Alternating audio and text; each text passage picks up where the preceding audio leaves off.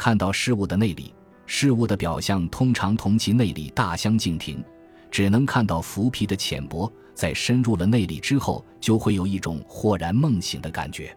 假象向来都是先行，并能蒙蔽冥顽愚钝的傻瓜。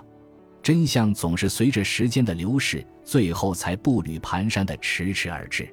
聪明的人会将苍天明智的双倍赋予自己的一半能力留给真相，假象极其肤浅，浅薄之徒立刻就会信以为真。真相深藏在事物的内里，等待着智者、名人去发掘。